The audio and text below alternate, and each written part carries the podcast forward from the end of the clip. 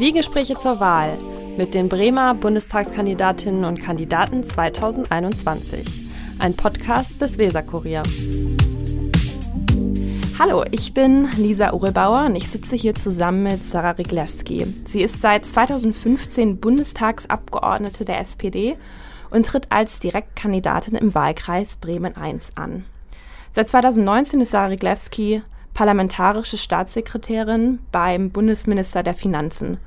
Heute möchten wir Sie abseits des Wahlkampfrummels ein wenig kennenlernen. Herzlich willkommen. Vielen Dank für die Einladung. Sie haben gerade auf ähm, Social Media geteilt, dass Sie im Heimaturlaub waren. Was vermissen Sie dann am meisten an Köln? Das ist, also vermissen kann ich so gar nicht sagen. Ich wohne jetzt seit über 20 Jahren oder seit fast 20 Jahren äh, in Bremen und ähm, fühle mich hier auch sehr wohl. Aber es ist schon schön, dass man auch eine andere Stadt hat, der man so innig verbunden ist. Und äh, klar, Rheinländer denen geht natürlich das Herz auf, wenn sie am Rhein sind. Als wir jetzt da waren, haben wir einen Ausflug ähm, Richtung Süden gemacht. Wir waren auf Burg Drachenfels. Also landschaftlich ist das halt nochmal ganz anders als hier oben im Norden. Und das ist total schön. Da würde ich jetzt aber auch nicht sagen, das ist was, was man direkt vermisst. Es ist einfach schön, dass man so einen Ort hat, äh, wo man sich auch zu Hause fühlt. Und das Einzige, was ich natürlich manchmal auch vermisse, sind ähm, meine Familie. Klar, das ist so, meine Familie lebt in Köln und in Berlin. Und ähm, natürlich auch Freunde, die ich noch aus der Schulzeit habe. Und wo fühlen Sie sich an, am meisten in Bremen zu Hause? Ich wohne ja, habe eigentlich immer links der Weser gewohnt, ähm, habe ganz lange in der Neustadt gewohnt, wohne jetzt äh, nicht mehr ganz in der Neustadt, sondern ich wohne äh, jetzt in Kattenturm, aber noch mit Sichtweite nach Huckelriede. Ähm, also ich würde schon sagen, so links der Weser ist so der Bereich von Bremen, den ich mich, äh, wo ich mich wirklich auch persönlich richtig zu Hause fühle. Ich mag den Werdersee sehr, sehr gerne. Ich schwimme gerne und äh, da ist das natürlich ganz ideal. Sie sind die jüngste unter den Staatsministern und Staatssekretären. Merken Sie das manchmal? Ja, manchmal merkt man das schon. Also gerade so am Anfang ähm, war das natürlich auch eine Umstellung, aber es sind ja durchaus auch noch ähm, ein, zwei Staatssekretäre dabei, die jetzt auch nicht so viel älter sind als ich. Ähm, und wir haben insgesamt einen sehr guten Austausch untereinander, sehr kollegial und sehr auf Augenhöhe. Und wir sind ja alle, was uns alle verbindet, ist, dass wir so die Übersetzerinnen sind zwischen Exekutive und Legislative und die Brille der Abgeordneten natürlich haben, die in unsere Ministerien reintragen und gleichzeitig aber auch versuchen, mit den Abgeordneten eben halt die Themen zu besprechen, die für die Ministerien wichtig sind. Und äh, da haben wir eigentlich einen guten Austausch und wir lösen eben manchmal auch Probleme, die Ministerinnen und Minister nicht lösen können. Okay. Was würden Sie sagen, ist das Unfeministischste an Ihnen? Da habe ich ehrlich gesagt noch nie drüber nachgedacht. Also, ich fällt mir jetzt ehrlich gesagt nicht wirklich was ein. Ich habe vielleicht irgendwie, dass ich das gar nicht so sehr ähm, im Kopf immer wälze, was jetzt eben Feminismus, Emanzipation ist, weil ähm, gar nicht, weil ich es nicht wichtig finde. Ich finde es wichtig, aber ähm, ich glaube, es ist halt also mich stört vor allem, wenn ich jetzt mal überlege, was für Nachteile hat man möglicherweise als Frau, ähm, zum einen strukturelle Themen, die, wo man schon auch merkt, ähm, natürlich gibt es Hürden, die einfach da sind, weil immer noch eine Erwartungshaltung ist, dass Frauen sich stärker um Kinder, Haushalt etc. kümmern und das ähm, erlebt man dann doch auch irgendwie täglich, dass äh, da auch viele Frauen auch an Grenzen stoßen und es ist halt das, was ich auch seitdem ich in der Politik bin, einfach sehr stark gemerkt habe, so dieses, dass man sich als Frau und gerade auch als jüngere Frau ähm, immer ein Stück weit mehr beweisen muss, weil immer erstmal ausgetestet wird, wie kompetent ist man und man sich deswegen als Frau häufiger auch Gedanken darüber macht, wie wirke ich, ähm, funktioniert das denn so? Und das sind natürlich Belastungen, mit denen dann Männer nicht zu tun haben.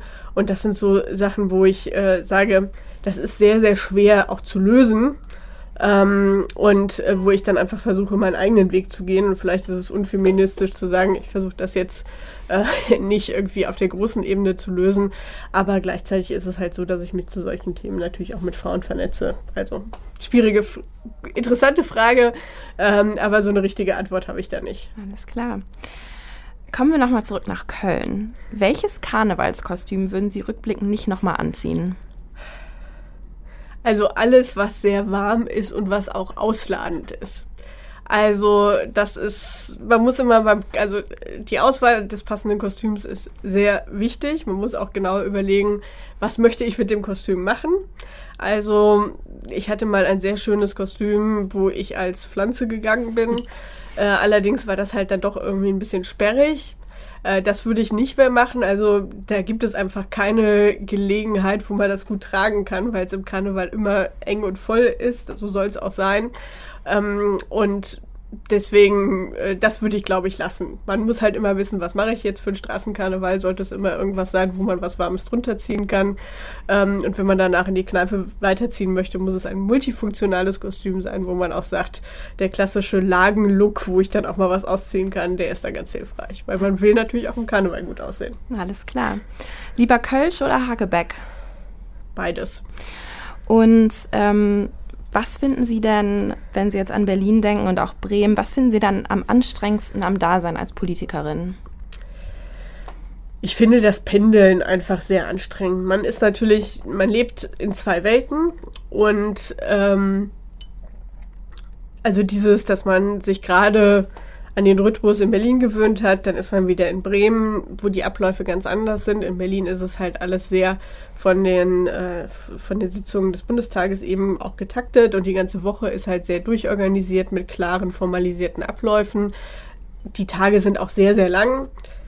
Und im Wahlkreis kann man halt eben viel stärker auch selber planen, eigene Themen setzen. Das finde ich super, aber es ist halt immer wieder eine Umstellung. Und es ist natürlich so, dass man einfach in Berlin auch ein, sehr stark fokussiert ist auf seine Arbeit und einem dann häufig auch so der Ausgleich fehlt. Ich habe den Vorteil dadurch, dass ich Familie und Freunde in Berlin habe, ist es nicht so, dass ich irgendwie meinen Abend jetzt nur mit Kolleginnen und Kollegen verbringe. Ich weiß, dass das für viele Kollegen, äh, Kolleginnen und Kollegen auch häufig ein ähm, Problem ist und die sich damit nicht wohlfühlen. Das habe ich jetzt nicht so. Aber man hat schon manchmal das Gefühl, man ist sehr abgekoppelt von dem, was äh, dann die Woche über in Bremen stattfindet.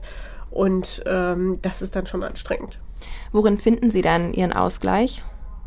Also ich gehe sehr, sehr gerne spazieren. Auch gerade in Berlin tue ich das sehr gerne. Ich wohne direkt an der Spree, wo man wirklich auch schön dann nach Hause laufen kann und dann abends auch mal runterkommt. Und insgesamt fahre ich auch gerne Fahrrad. Und was ich einfach auch sehr gerne mache, ist, ähm, seitdem ich einen eigenen Garten habe, wenn ich in Bremen bin, da was machen. Kochen tue ich sehr gerne. Das ist so eine sehr schöne Art und Weise, was Leckeres zuzubereiten mit den eigenen Händen, sich was zu überlegen. Und ich finde, das ist halt auch eine sehr kreative Tätigkeit. Also das entspannt mich auch sehr. Ihr Lieblingsrezept? Also ich habe so eine mediterrane Bohnensuppe, die ich total gerne mache. Mit so grünen Bohnen ist total einfach, geht immer, schmeckt zu jeder Jahreszeit. Perfekt. Alles klar. Dann war es das auch schon. Vielen Dank für das Gespräch und viel Erfolg im Wahlkampf. Vielen Dank.